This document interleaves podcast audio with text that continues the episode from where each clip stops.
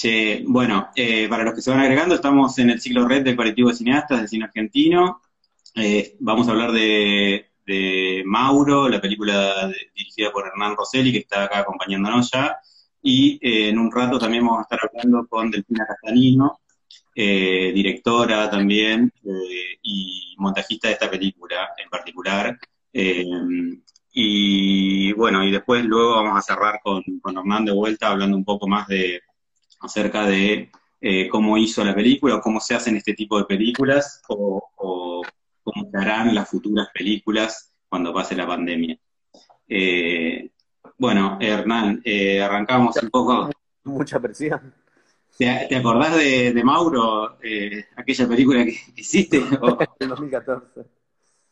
Bueno, en 2014 filmaste. no, em, empecemos charlando un poco de cómo fue el proceso. Sé que que fue especial, en particular, el proceso de, filmar esa película. Un poco para la gente que, no conoce cómo, cómo la hiciste, porque sé que hablaste mucho también durante, durante el tiempo del estreno de la película, de cómo la hiciste, y, estuve leyendo bastante también de, que nada, que se te preguntó mucho sobre eso, pero bueno, eh, hay gente, siempre el público se renueva, así que eh, contá un poco eh, cómo fue el proceso y, y a mí lo que me interesa un poco es cómo fue el proceso de, desprenderse un poco de las formas eh, eh, industriales de hacer cine, porque en 2014 creo que todavía, o, bueno, antes cuando empezaste a pensar en la película, todavía estaba muy, arraigado una forma de hacer cine eh, y, cierta presión hacia las primeras películas, también hacia las óperas primas, que cuando uno también me pasó a mí que cuando uno empieza a pensar en la ópera prima, tiene una presión muy grande y tiene que empezar a despojarse de todas, de muchas demás cosas que, las que tiene que crear, digamos. Así que, eh, si querés contar un poco. Es muy loco, porque yo hoy cuando, cuando pensaba en el vivo, hablamos un poco con Delfina a la tarde, me acordaba, claro, que en el momento en que yo pensé a pensar la película, fue justo en el momento tipo 2007, 2008, como el momento de cambio cuando aparecen las cámaras de fotos que filman, ¿no? De hecho me compré la primera que filmaba, la D90, me acuerdo que se la había comprado también Gonzalo Castro, un amigo, y resultó un fiasco, y bueno, y la tuve que vender y comprarme otra. Era justo como surgió en ese momento, como casi que eran películas posibles por ese cambio tecnológico, ¿no? Me acuerdo que Canon sacó una muy barata, que era la filmé la película, que era el mismo chip de la 7D, que era la otra, pero con una carcasa un poco más económica y era muy barata, era una cámara de, de, 700 dólares y con un buen lente que conseguí, ahí empecé a pensar como en la, en la, en la idea de filmar la película, pero sí es verdad esto del que decís del derrotero de la ópera prima. De hecho, mi idea inicial, mi fantasía, porque yo venía laburando con Hernán Belón, con directores de una generación anterior, como muy queridos, pero de una generación anterior, como que mi fantasía era, bueno, presentar a historias breves y eh, una vez que em, filmaba el corto con historias breves, ir a la residencia de Cannes y con, una, con el corto preñado y a partir de ahí hacer mi película. Y me acuerdo que estábamos laburando con, eh, con Gastón Solniki, que estábamos haciendo Suden, yo colaboré un poco en el montaje y, me decía, pero es más difícil hacer un corto que hacer un largo, hacer la, ya la película, no sé, hacer la película. Eh, y ahí fue que empecé a pensar, dije, bueno, me compro unos equipos de sonido, me compro una cámara, como que venía leyendo mucho sobre cine contemporáneo y viendo cine contemporáneo por los festivales, por el Bafisi. Venía sobre todo como muy impresionado con Pedro Costa y las películas, como esa forma de, de volver a, a lugares un poco trajinados por el cine argentino, pero desde otro lugar y con, con otra mirada y con otro esquema de producción. Eh, y yo me acuerdo que laburaba con Bruno Estañaro y Gabriel Estañaro, y ellos me decían, ya no se puede filmar más el conurbano, ya no se puede filmar más eh, la marginalidad, es como un terreno muy trajinado. Y yo decía, vamos, vamos a hacer comedias románticas. Ahora, bueno, les está, les está yendo muy bien igual haciendo, filmando en el conurbano, pero en ese momento algo desgastado, ¿viste? Como algo que ya no se podía, a lo que no se podía volver. Eh, no, se le podía sacar más nada, digamos, de, algún punto más también comercial, yo me imagino, de, cierto tipo de cine, más comercial, de no, no sacarle algo comercial, pero sacarle jugo a algo. Sí, como que eso está agotado para eso, como que ya ahí no...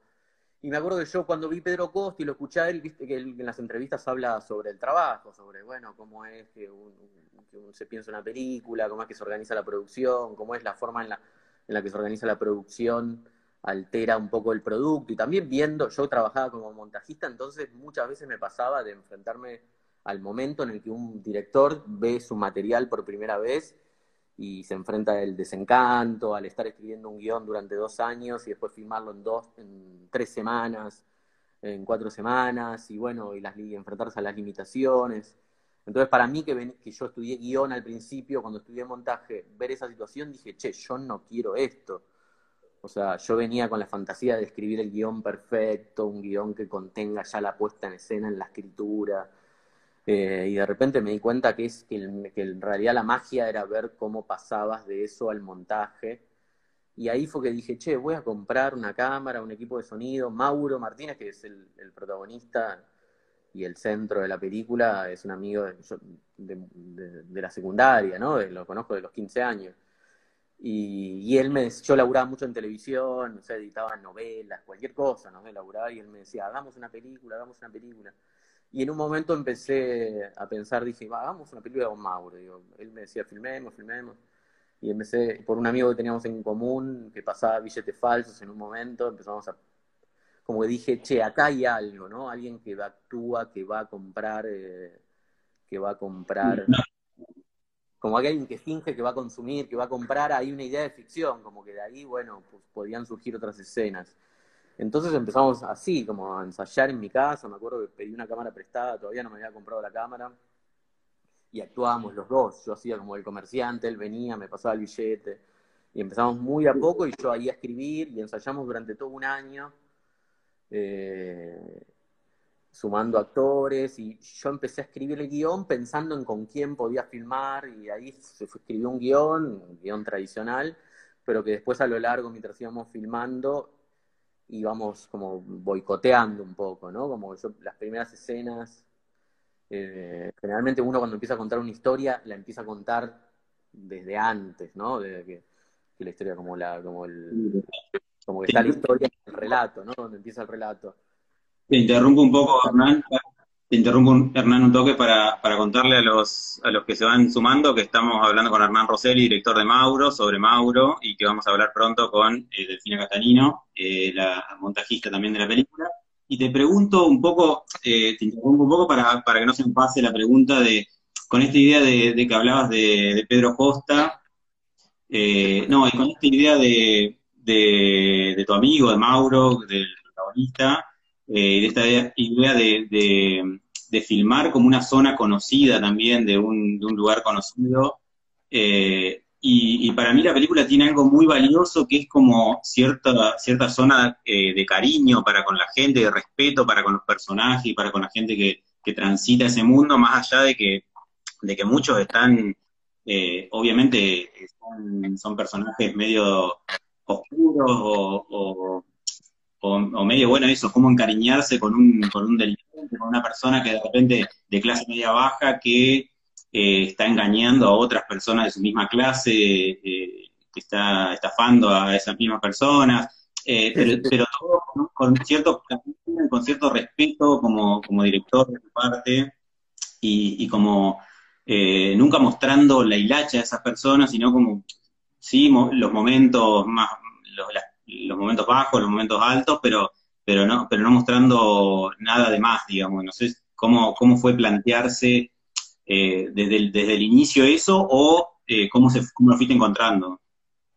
Y eso fue un poco eh, como medio el ida y vuelta del, con, el, con el montaje, porque al yo tener la oportunidad de producción de tener un amigo que quiere ser filmado todo el tiempo y ser eso, bueno, yo con la cámara, ¿no? Probando cómo filmarlo el primer material que generé era, bueno, yo siguiendo a un personaje solitario por diferentes lugares, pasando billetes.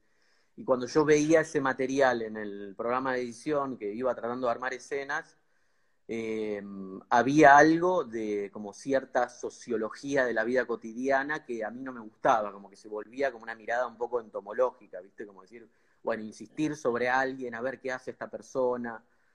Y yo me di cuenta con el tiempo que era que, bueno, Mauro se tenía que contar como personaje en relación a otras personas. Entonces lo empecé a rodear de personajes conocidos, amigos, gente que conocíamos en común. Y, y, construir esa comunidad que eh, alrededor de Mauro fue el desafío de la película y fue eh, lo que terminó como imponiendo como ese registro, como encontrando la distancia justa fue a través de eso, ¿viste? Del trabajo colectivo, con la, con, como con la constelación de personas que giraban alrededor de Mauro, ¿no? También con, el espacio puede ser también un poco, porque también pienso un poco en el material de archivo, que, que la película arranca con eso, y que tiene que ver con el barrio, que después leía por ahí que es como material de archivo que no es tuyo, pero que, que sí es de, un, de, un, conocido del barrio, de un amigo del barrio, y que, que, puede tener que ver con un poco con lo que lo, con que la película se arma alrededor de un espacio y que ese espacio contiene a esos personajes de alguna manera. Eh, no sé, si, tiene, si, si querías hablar algo de ese material, de ese, archivo. Es, muy loco. ese material, lo que nos permitió ese material es, de, es del padre de Nacho de Gano, que es mi amigo, el que me prestó la casa. Para mí es como mi mecenas, eh, mi Paolo Branco, es como el que me prestó la casa para filmar durante, durante durante varios años, él se iba a trabajar, me dejaba la llave, como los momentos más lindos del rodaje fueron, bueno, armar toda una rutina alrededor de eso, llegar, prepararle la comida, filmar, filmar solo dos escenas por día. Y él en un momento me comenta de este material que tenía sobre su familia, que si, lo podía dar una mano como intercambio de editarlo, y cuando yo lo edité me di cuenta que eh, el padre de Nacho que aparece ahí, que es el brother, que es un personaje muy querido del barrio y muy querido por Mauro también, como que ese material era el material que a mí me faltaba sobre la generación de mis viejos, como de la generación de mis viejos en ese lugar, ¿no? Y ese material colocado un poco arbitrariamente, que era muy lindo, a mí me gustaba mucho, colocado un poco arbitrariamente en la estructura, me permitía introducir como la voz íntima de Mauro, ¿no? Como algo que habíamos trabajado, como muchos monólogos, cosas que habíamos trabajado al comienzo de la película y me acuerdo de con, que eso con Delfina en el montaje eran como cosas de las que me encargaba yo, como que no podía tercerizar, ¿viste? Como que eso era bueno. Y, ah, fíjate de armar vos eh, las secuencias con el texto con Mauro. Venía Mauro a mi casa, grabábamos eso, em, grabábamos esos textos de diferentes formas, yo los editaba. Incluso en sonido, me acuerdo con Cato Vildósola, él me dijo, armalo, esto armalo vos. Me dijo como, yo no lo sonoricé yo, le pasaba el sonido, como algo un poco arbitrario que ya no se puede tercerizar, que, que lo armás, que tiene que ver con, bueno, a ver qué surge ahí. ¿Cómo? El orden de lo experimental, digamos, que, que tiene que como suceder. algo más experimental, ¿no? Como, y me permitía introducir como, como otro registro que no era esa mirada un poco distante que yo quería evitar. Eh, esto que decía antes, como cierta mirada entomológica del cine contemporáneo, un poco de, algunos festivales, ¿no? Como esa mirada que aparece cuando aparece la clase trabajadora, como aparece cierto comentario sociológico alrededor de eso, que obviamente estaba, pero no, pero no podía ser solo eso, ¿no? Como no, no se podía reducir a, eso, un objeto para una tesis sociológica. ¿Y, qué pensás de, qué pensás o qué, qué, has reflexionado o, qué, o cómo, o si te interesa de alguna forma seguir trabajando, para mí la película tiene algo de, un humor muy eh, como subyacente o como una, capa muy pequeña, pero que está todo el tiempo eh, y que no sé, que, me causa me causaba gracia cuando lo volví a ver ahora, eh, cosas como lo de lo del dibujo, el tipo este que le hace, que le enseña a hacer el dibujo para, para pasar el examen psicológico, cosas como muy pequeñas, pero, pero que, que, para mí son encantadoras y que, que hacen el mundo ese también, los pillos por ahí de, de, de, los trucos que tienen la, gente de, barrio, digamos, y que, y que eso nos enseña en otro lado, en, la escuela, digamos, como... Y, me gustaba, como hay algo de, un humor muy boche, pero que, que cruza toda la película, desde el inicio hasta el final, desde cuando el padre le, le sueña que el padre le dice invertí en ladrillo, que lo que, como ese tipo de, humor que me parece fascinante, no sé si cómo lo, después si lo trabajaste también en, en, la otra película, en, Casa del Teatro lo trabajaste también, algo, hay algo de eso. Sí, en Casa del Teatro era un poco más difícil porque, bueno, era todo más, era todo más grave. Digo, primero está el, como el, problema del contrato documental, ¿no? Pero hay algo también de su humor, como medio un humor, para mí, como medio de la picaresca, como del siglo de oro español, no sé, cómo. sí, total. Es como tiene algo de eso, ¿no? Como de la picaresca, de la picardía, de... pero también para mí tiene que ver con algo de descentrar a los personajes de lo que uno espera de ellos, ¿no? Como yo me acuerdo cuando filmamos escena que decís vos de Charlie haciendo el dibujo, ¿no? como preparándose para un examen psicológico del trabajo. Charlie, como tiene una herrería, eh, Charlie Boto, que es eh, el baterista de Alastor, que para mí es como una persona que tiene un talento natural para la actuación. Y él cuando le pedí esa escena y charlamos sobre esa escena y él empezó a dibujar, claro, él está acostumbrado, es herrero, está acostumbrado a dibujar planos, y empezó a dibujar, hizo un dibujo como de modista, ¿no? Como dijo, bueno, la pollera, el entablillado, la pollera. y es como un detalle encantador porque es como algo que lo corre de su lugar de heavy, metalero. Eh, eh, y entonces me parece que esa es como un poco la como un poco la como la apuesta, ¿no? Como de centrar un poco también las escenas con mi vieja y Mauro eh, cuando hablan sobre las drogas, ¿no? Como completamente desmoralizado, ¿no? Como se hablan de las drogas, bueno, eso porque drogas, no sé. Con, con, Pablo Ramos también en el boliche, que habla de las puertas de la salida de emergencia y todo, como... Eso, eso, eso, eso, es, eso es Pablo, que tiene como una experiencia que aparte de ser un gran escritor, es como una especie de gran empresario, una persona como con gran talento, como como emprendedor, que es una palabra un poco polémica, pero él lo tiene, porque en su momento tuvo una empresa y tuvo un bar. Entonces, cuando hablábamos sobre esa escena, él me decía, fíjate que este lugar, cuando fuimos al boliche, me dijo, fíjate que este lugar tiene la misma entrada, dividida en dos, y una la pone como entrada de emergencia, pero en realidad es la misma entrada. Y cuando grabábamos esa escena, el dueño del boliche, como que se quedaba. el boliche tiene mucho de eso, de como las, las, las pequeñas trampas de, la vida cotidiana, quizá, ¿no? Como algo de, de, esta, de esta estafa, las estafas menores, quizá también. Sí, también tiene que ver con que cuando, un, cuando, cuando escribís el guion, eh, cuando estás abierto a cambiar el guion sobre la marcha y filmás a lo largo de tanto tiempo, ya al poner en, en marcha todo un esquema de producción y la gente te comenta cosas, eh, nada, la película se convierte en una especie de organismo que absorbe todo, ¿viste? Entonces, che, esto está bueno, bueno, vamos. Totalmente. para, eso, para eso hay que estar obviamente abierto a otro tipo de, rodaje, eso que, hablábamos en algún momento de que, cuando uno hace una película por ahí toda concentrada en un momento de rodaje, todas esas cosas que por ahí aparecen a lo largo del tiempo de, filmación y escritura y de todo, eh, medio que, uno las tiene que abandonar porque tiene que estar eh, filmando de corrido tanto tiempo, porque tiene la gente como eh, paga y, se te, se te van las horas y claro. ¿sabes? Que vamos a hablar a continuación, después de hablar un poco con Delfín ahora, que la voy a invitar a, a Delfín a hablar un poco de montaje. Y así que te, te elimino acá de, del vivo y voy a invitarla a Delfina. Después te, voy a, llamar de vuelta, así que estate por ahí. Nos vemos al rato. Nos vemos al rato. Eh, Delfina, eh, ¿cómo estás? ¿Todo bien? Bien, bien, un gusto, Edu. ¿Cómo estás? Eh, bueno, vamos a hablar un poco de Mauro, que ya pasó mucho tiempo y más con esta cuarentena entre medio, parece que pasaron siglos. Eh, pero nada, quería que me cuentes un poco cómo fue el trabajo con, con Hernán, que también es montajista y, vos también sos directora y, nada, que me cuentes un poco lo, cómo fue el trabajo en conjunto y, después, bueno, ahondaremos en algunos detalles más de, montaje, pero me parece que está bueno empezar cómo se trabaja con, no sé, si son amigos o... Em, sí, nosotros nos conocíamos de Bastiana, una productora em, en la cual también trabajaba Hernán, Hernán Belón.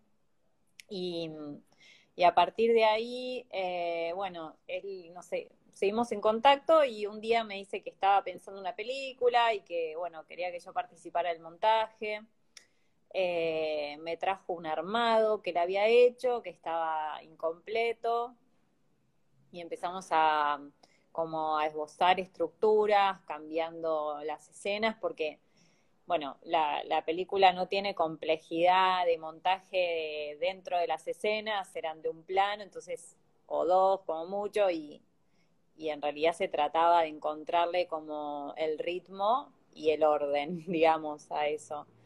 Em, lo que nunca me imaginé era que íbamos a estar como tres, cuatro años haciéndola. O sea, fue como, bueno, está bien, ya casi un acompañante terapéutico, este, que fue un proceso muy lindo porque a mí me encanta el, poder creativo del montaje y sobre todo cuando podés hablar de un guion que está en proceso, que podés cambiar, eh, pivotear, digamos, eh, en el medio, el final no estaba, entonces era realmente ir construyendo la película, eh, filmando él, editando nosotros, em, pero bueno, en general las, las escenas surgían de él, em, él por ahí me hablaba por teléfono, me decía, no, quiero hacer una escena con tal y tal cosa, y bueno, eh, sí, puede ser, o más o menos. Y así es como que se iba, después me la traía filmada, traía un pedazo, él también editaba, con lo cual también era un alivio para mí porque, bueno, acompañar un proceso tan largo eh, tampoco te lo puedes cargar tanto sobre la espalda. Era muy dinámico, yo a veces agarraba otros trabajos, entonces él editaba más pero, pero el diálogo era interesante, siempre nos llevamos bien, em, como que teníamos criterios similares. Eh, hoy hablando con él me, me, recordó, porque yo le dije, ¿te acordás ese final? Él tenía un final donde se embarazaba este, la chica. Ay, no me acuerdo el nombre. La amiga. No, sé, bueno, este no sé si terminaba así, ¿viste? Y, a veces Hernán le daba vueltas y vueltas y vueltas y yo era de empujarlo, digamos, a hacer, a equivocarte y de vuelta, o sea, y filmemos otra cosa, pero bueno, dale, hacelo, qué sé yo. Cuestión que le robaron los equipos en, en esa jornada, era horrible el final, era donde tengo la imagen de, ese final muy grabada porque era imposible. Este, se deprimió Hernán y después, bueno, salimos a flote con esta idea de, él propone la idea de cómo redoblar este, el, digamos, eh, la profesión de Mauro, como que se iba eh, profesionalizando en el hacer billetes. Em, y bueno, y lo que nos pasó es que nosotros le mostramos eh, un armado bastante largo a varias personas y eso estuvo bueno porque abrió el juego.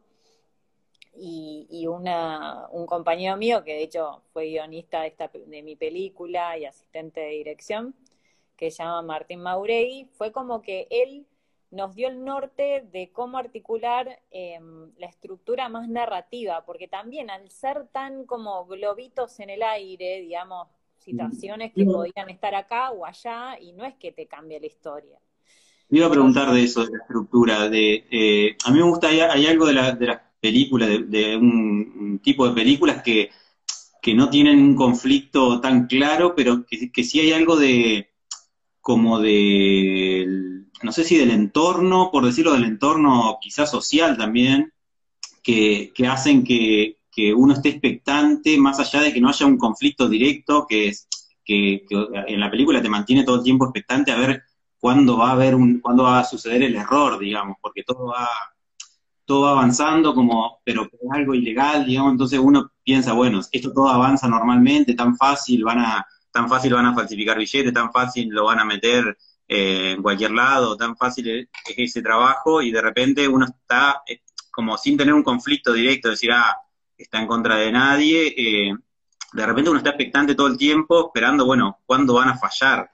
Y, me parece interesante como como método de, eso, como de como si fuera una especie de, conflicto indirecto, digamos, pero que, lo mantiene lo, lo social, quizá, o, la estructura ya, eh, no sé cómo se podría decir, de, legal, digamos, o, no sé cómo decirlo, pero eh, ¿cómo,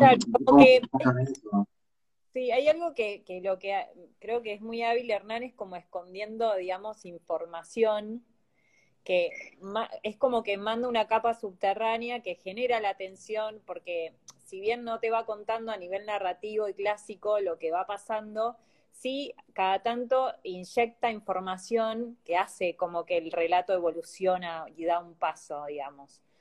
Entonces, eh, un poco eso había pasado con, con Martín, es como que él nos, nos dio luz a decir, bueno, no sé, al minuto 10 se tiene que entender que, Mauro trafica billetes. en tal momento hay que entender que ellos están eh, haciéndolos y, ya este, falsificando. Después se introduce el... Nada, hay personajes que se introdujeron al año 2 de, de Mauro, digamos. Pablo Ramos apareció. Estoy tocando con Pablo Ramos, le voy a decir que haga una escena. Era todo espectacular porque como que entre el personaje Mauro y la realidad, o sea, el personaje Mauro, Mauro de verdad, Hernán y todo ese círculo de gente armaba como un mundo que excedía la película. Eh, era realmente así, era como un día venía y Hernán me decía, no tengo un peso, no sé cómo voy a filmar.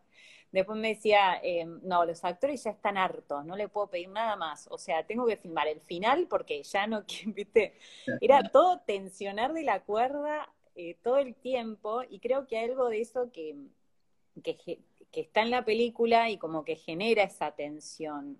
Si bien se podría decir que hay algo como de observación, que parecía muy cerca a lo documental, digamos, eh, creo que esa tensión está generada eh, por lo que vos decís, porque hay un acto ilegal y bueno, siempre uno como que cae en las reglas de un policial, que es como, bueno, en algún momento lo van a descubrir, en algún momento y hay un poco de una crónica de una muerte anunciada porque son todos, viste, medios truchos todo lo que hacen, o sea, no hay profesionalidad y eso creo que le da mucha comicidad a, a mí siempre me, dio ternura el personaje, digamos, como que siempre me transmitió eso, este, y además porque, bueno, Hernán me contaba este, cosas más intimidades que iban surgiendo de esa amistad de, de años, y del proceso de hacer una película, este, que es muy intenso y es muy eh, como personal, digamos, y que genera vínculos muy fuertes estar tanto tiempo.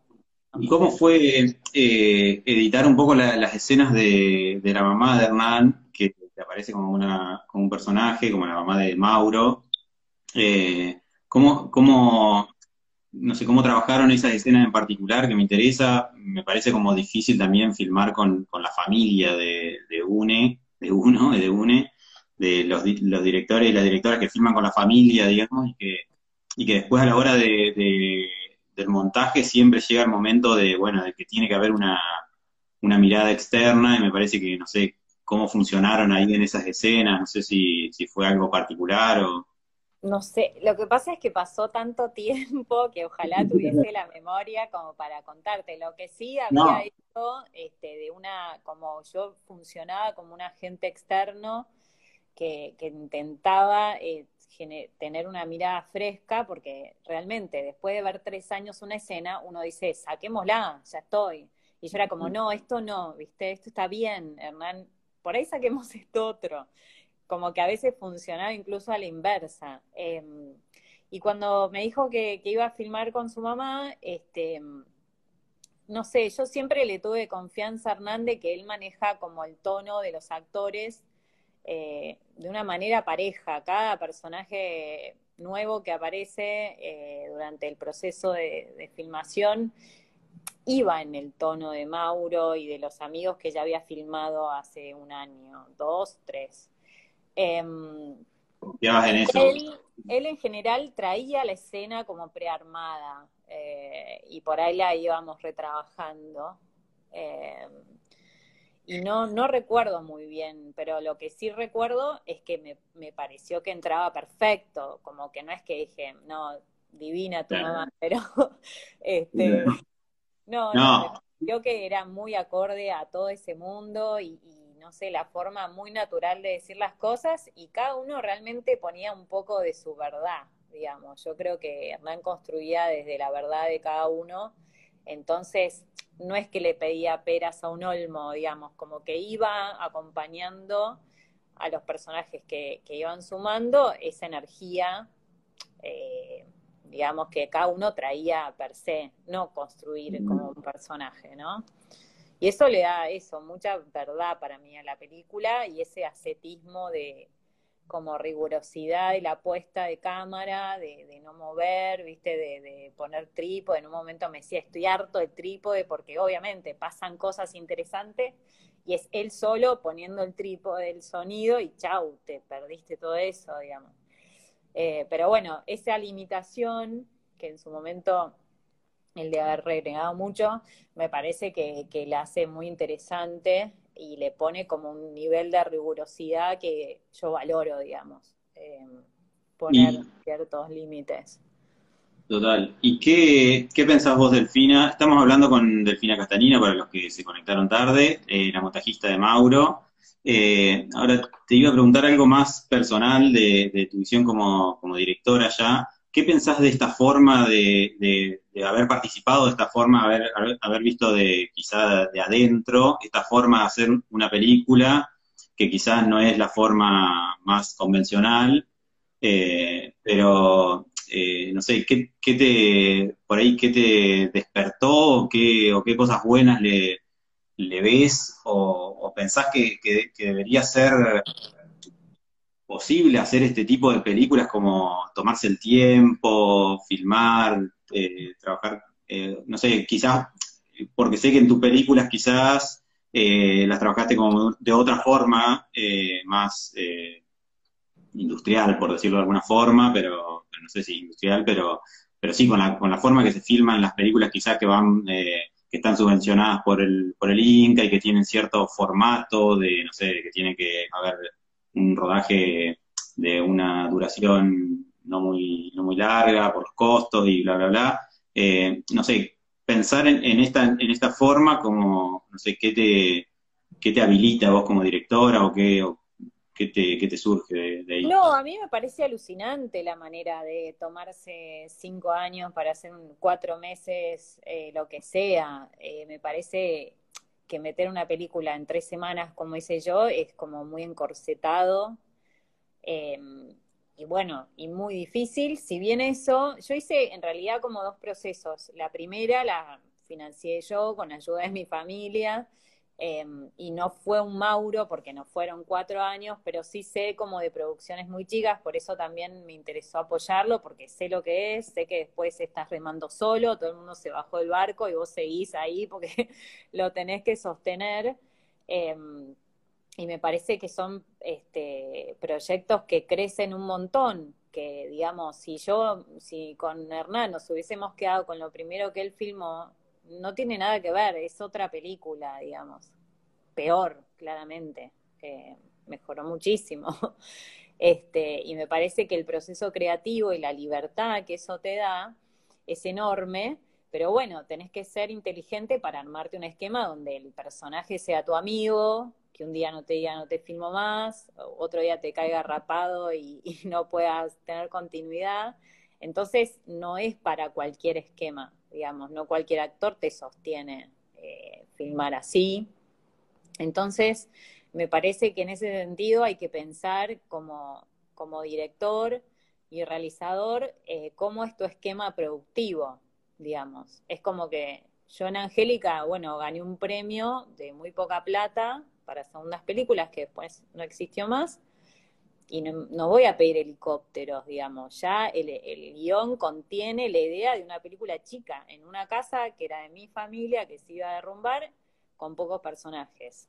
Entonces, em, creo que lo bueno es que haya de todo, digamos, que esté la producción grande, donde yo en Angélica pude tener una cámara mejor, pude pagarle mejor a la gente, y en la primera le pagué dos morlacos, pero bueno, éramos todos amigos que estábamos empezando. Soledad Rodríguez era su primera foto. Eh, no sé, estaba Pilar, creo que era su primer protagónico en una película. O sea, imagínate, la Mote había hecho, no sé, un poco con Ginás y hasta ahí nomás.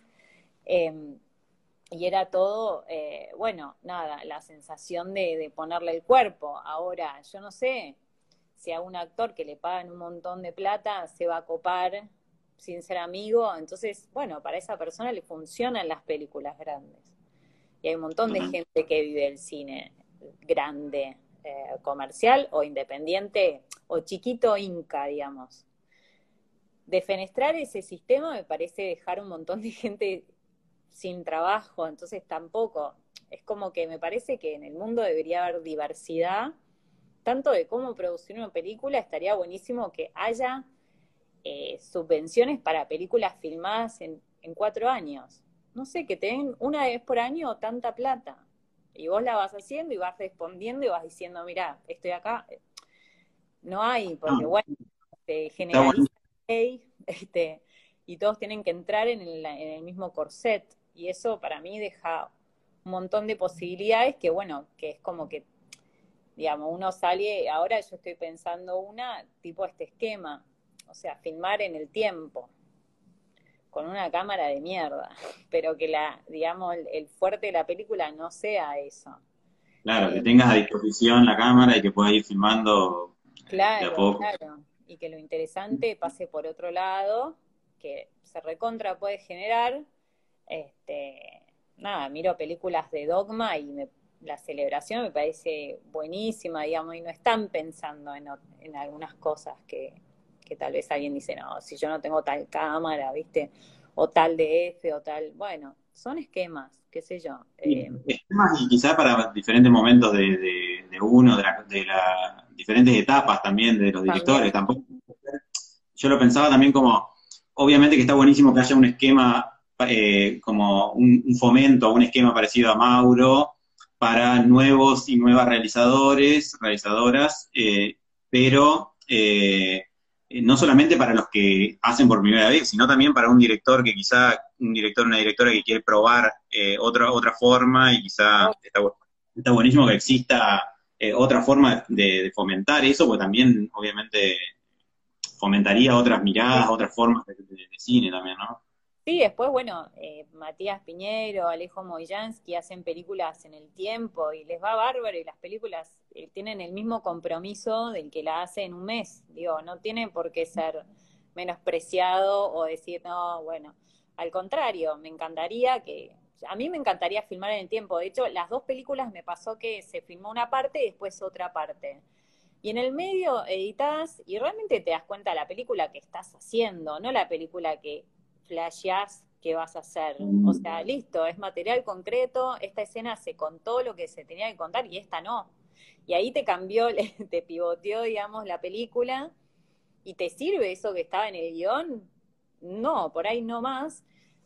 Y ahí es como que resignificás, redireccionás. Ahora, si lo tenés que quemar todo seguido, por ahí esas equivocaciones te cuestan caro. Y yo me encuentro un montón editando, digamos, un montón de veces con esas cosas, que, bueno, que ya está y que no te dan ni una, ni un plano más, digamos. Y estás inventando que el recorte del de la escena 1B va a la escena 105A, y bueno, y nadie se da cuenta, pero es una pena. Sí, eh, totalmente. Bueno, Delfina, te tengo que, ir dejando. Eh, te voy a dejar un espacio para que pases el chivo nuevamente de la Gracias. Angélica, Angélica eh, mi segunda película como directora, el 19 de noviembre en Cinear TV y el 20 de noviembre en Cinear Play durante, creo que es una semana gratis y después va a estar dos meses. Y si tenemos suerte, la, vamos a estrenar en el, en el cine del Club Lucero. Eso está por verse, pero ojalá porque sería muy lindo que esté en pantalla grande. Sería bueno volver al cine, obviamente. Bueno, eh, Delfina bueno, muchas gracias por conversar con nosotros, eh, nosotras, eh, nosotres, que hay varias. y bueno, eh, te despido por acá y nos veremos seguro en, el cine. Si se puede ir a ver la película, obviamente estaremos ahí. Ojalá. Gracias, Edu. Y éxito con la tuya también, la voy a ver. Gracias. Veremos a ver qué, qué le depara.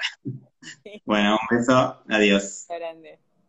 Bueno, estamos con Hernán Rosselli, director de Mauro, nuevamente. Eh, acabamos de hablar con Delfina Castanino, la montajista, junto con Hernán también de, la película. Eh, Hernán, te, hago una pregunta. Eh, ¿Cómo estás? ¿Está todo bien por ahí? Sí. te hago una pregunta, eh, media eh, conectando con lo que veníamos hablando.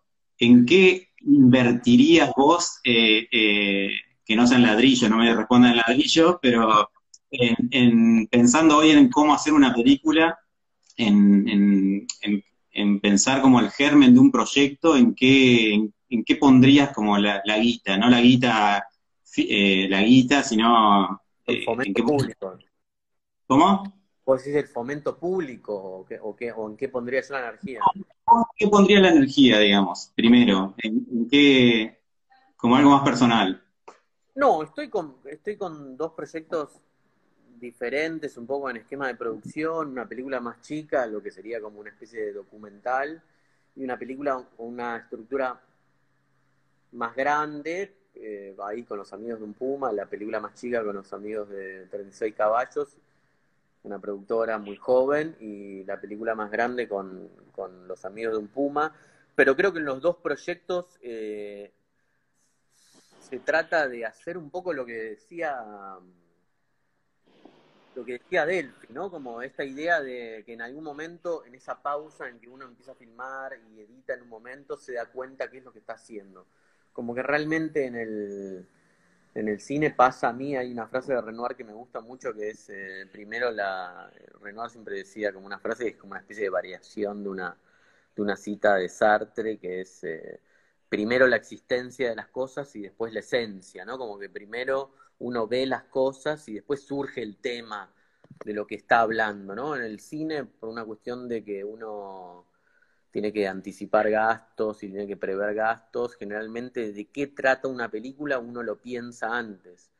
Y en realidad eso es como muy artificial, es como, digo, no, digo, no puede haber, digo, uno, puede, uno empieza una película con un montón de ideas, pero bueno, después cuando se enfrenta a las situaciones en el rodaje, ahí aparece como en realidad el, como el asunto, ¿no? De lo que está filmando, ¿no? Como y la idea de tener que conseguir el dinero antes quizás hace que esas ideas sean como más apresuradas también y, más eh, menos procesadas. yo creo que es algo que en realidad heredamos, ¿no? Como que en realidad eso tiene que ver con el fílmico, con que, bueno, nada, en el fílmico uno tiene que ajustarse, ¿no? Como eh, tiene que, eh, como bueno, hay, hay problemas de, como técnicos de la exposición, los generadores, las luces, digo, al abaratarse los costos de producción, realmente aparece como el sueño de los pioneros del cine independiente, que es filmar con la libertad de un escritor, ¿no? Bueno, uno no, no puede filmar con la libertad de un escritor porque uno, el cine se hace en comunidad, pero sí como la posibilidad de reformular cosas, equivocarse, como... Eh, yo me acuerdo cuando escuchaba esto que escuchaba que te decía de Pedro Costa de, en relación a, cómo filmaba él, y él hablaba de Chaplin, ¿no? Que en su momento era como una, especie de, de, afortunado, era como la persona un récord de lo que cobraba, de lo que los estudios le pagaban, pero él podía filmar cuanto quería y las películas más populares, que aún hoy en día siguen causando gracia y siguen siendo populares, fueron filmadas durante mucho tiempo, generando mucho material, equivocándose una y otra vez.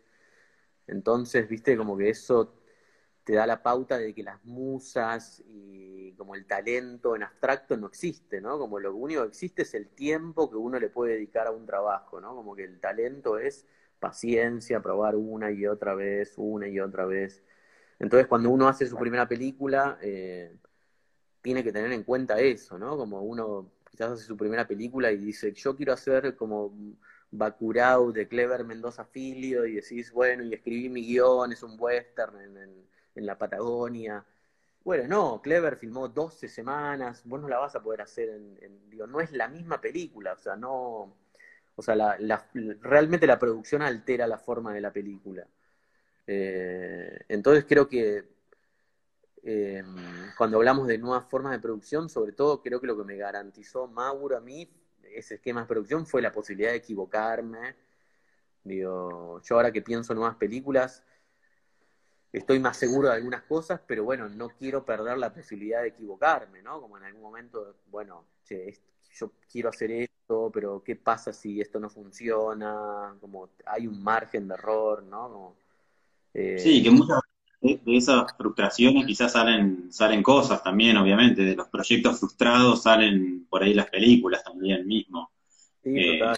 Es que siempre, yo creo que siempre es así, como como que del error es donde surge la verdadera obra, ¿no? Como del, como el momento en el que te equivocás es donde pero bueno, hay que tener el tiempo, realmente hay que tener la oportunidad para hacerlo, ¿viste? Como, digo, ¿Y, cómo pensás que puede ser ese, ese fomento, hablando un poco más así, eh, no sé si técnico, pero, pero ¿cómo imaginarías un, fomento un poco más, eh, abierto?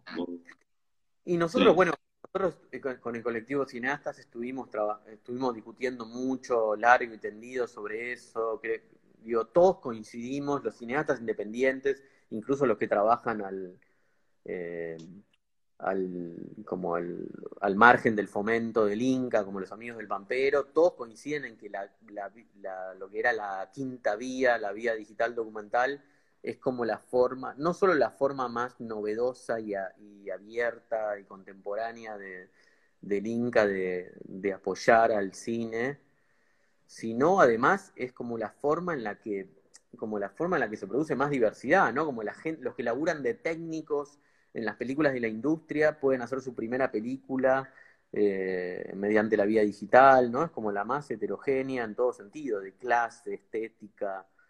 Eh, muchas veces es una vía muy atacada porque, bueno, produce películas que algunos consideran convencionales, ¿no? Pero, pero bueno, eso es lo que tiene que suceder con el Estado, ¿no? El Estado tiene que fomentar como generar una especie de, producción promedio en la que se destaquen las personas que se tengan que destacar, pero ese es un poco el...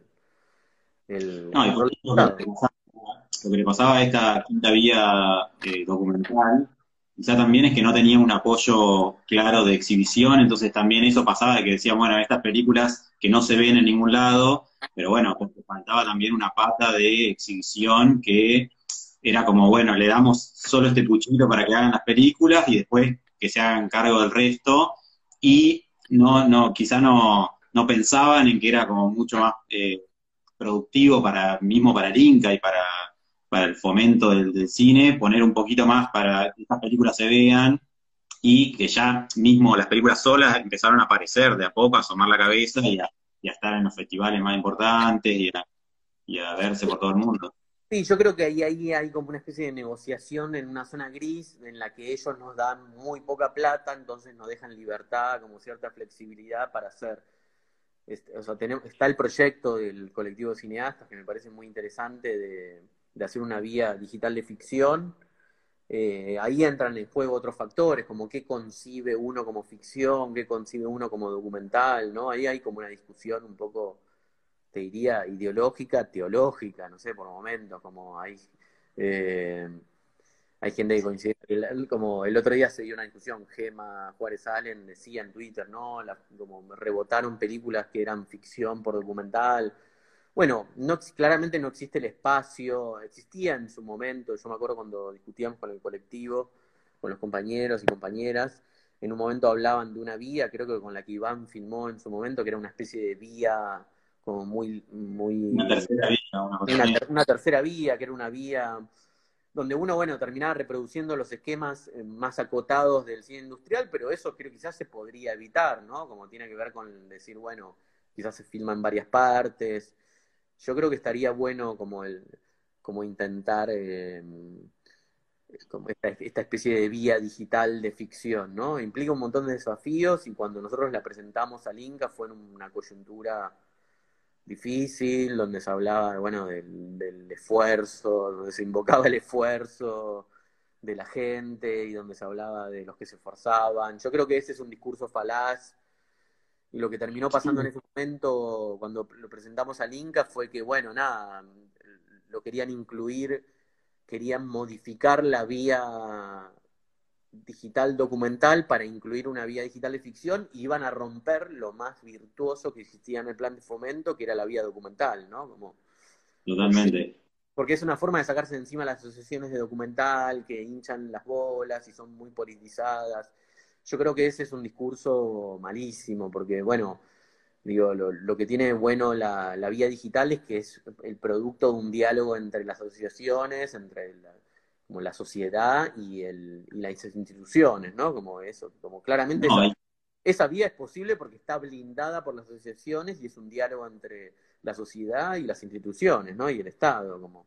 Que tiene cierta libertad o cierto, eh, cierta flexibilidad, que no es eh, que no tiene nada que ver con flexibilización, digamos, con flexibilidad con, con para con, los, con actores, con, los sindicatos, digamos, de actores y de ISICA, que uno puede optar, viste, como trabajar como más con equipos más reducidos, eh, bueno, obviamente que actores no, no, tienen nada que ver ahí, pero, eh, pero bueno, tendría que, que quizás esas asociaciones que están un poco también eh, aparte de, todo, porque aparte de los que, de los que hacemos, de los y las que hacemos cine, tendrían que por ahí meterse y, empezar a como a, negociar, a conversar un poco de cuál es el cine que se está haciendo eh, ahora y cómo, cómo esas asociaciones pueden, eh, cómo esos sindicatos pueden colaborar con eso, digamos, para que haya más trabajo, para que se hagan más películas, para que, eh, no sé, para que muchos más actores y actrices tengan eh, la forma, del, eh, no sé, el lugar, el espacio de trabajar en películas que quizás no son las,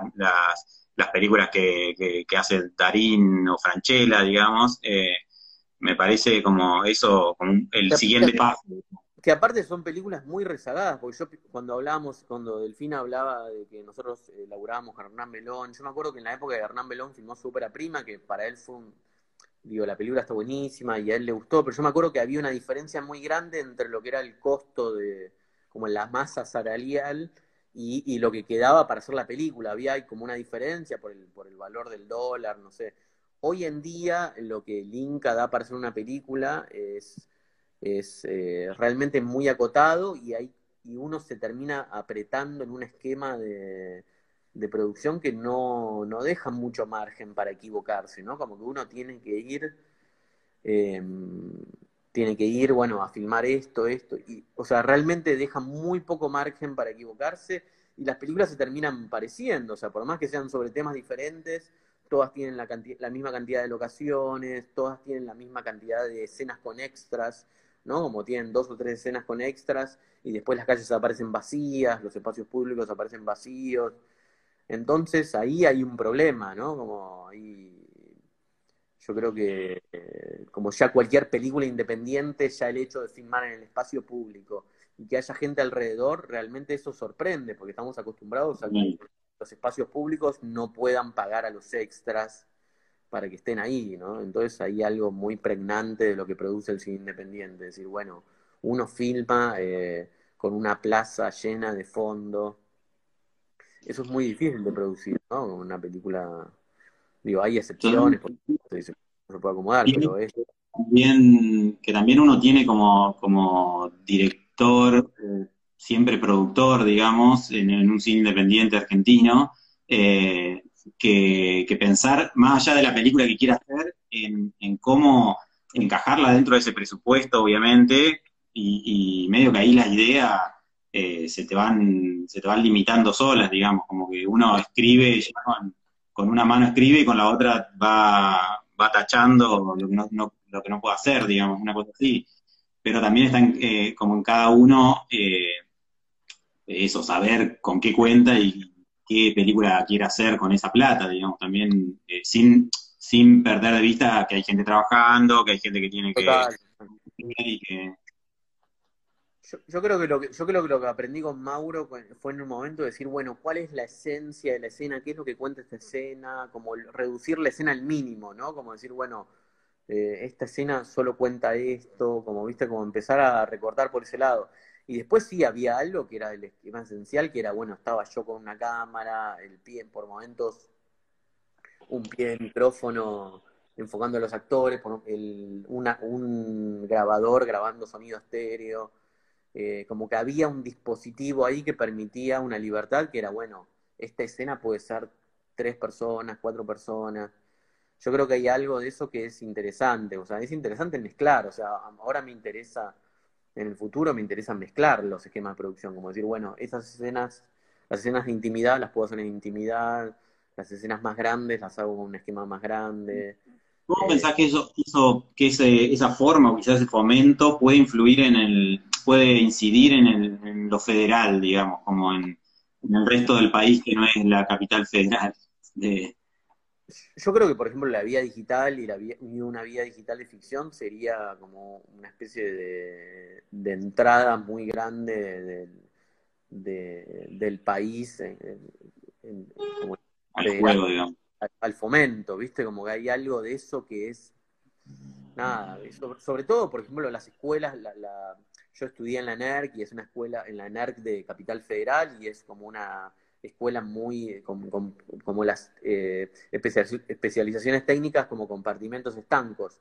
En el interior no pasa tanto eso, entonces sería interesante es como el gran problema político de la Argentina, ¿no? Como la centralización, todo. Totalmente. que, cuando lo escuchaba Alberto en las primeras salidas de, de, las charlas, de los anuncios que hacía de la pandemia y que decía que hablaba de lo federal, pensaba que, que realmente es el momento de, más allá de que obviamente de palabras todo es todo muy lindo, pero, pero realmente es el momento de de empezar a tomar cartas y que estas cosas como, esta inclusión o mismo o que, o que la plata del fomento también se, se distribuya equitativamente en las provincias o en las regiones, o yo sobre todo en las provincias, porque, porque cada provincia es diferente, me parece súper super importante eh, eh, trabajarlo ahora ya, medio con, con, los cambios que tiene que hacer el país también en general y que, y que si llega a cambiar un poco la bocha de vuelta, va a haber que arrancar otra vez de cero. Me parece que no sé qué pensás vos, Hernán, de, eso. Si, si, es posible, si lo ves, si lo ves posible con Alberto o no, hablando. Bueno, Alberto, es un panorama bastante negro el que estamos viviendo. no, obvio, obvio. Pero es, es verdad que hay algo que es, bueno, cuando se discute, como cuando se habla de los puntos del presupuesto en el capital federal y de los problemas del conurbano, todo eso tiene que ver con un aglutinamiento que hay alrededor de la expectativa de, sobre la ciudad de Buenos Aires, ¿no? La expectativa en relación al trabajo, a la cultura, al estudio. Eh, digo, eso, eso no, no, puede seguir siendo así. No, no, no, no hay un país viable alrededor de una ciudad eh, pero creo que cuando hablamos de esto de la vía digital, es, eh, digo, yo, creo que es una puerta de entrada. Lo que pasa es que tiene que ver con la digitalización Inca, algo que el Inca viene atrasando hace mucho tiempo, que es como su digitalización y automatización, ¿no? Como la idea de que gente que produce en Córdoba, en Santa Fe, digo, no todos lo, hemos escuchado, ¿no? Tenga que viajar para hacer un trámite, digo, eso no, digo, no es posible. Digo, yo he tenido la experiencia de dar talleres en el interior, en San Juan, eh, en un festival que se hace en Rawson, muy lindo, y ves un montón de gente muy talentosa, con muchas ganas de producir.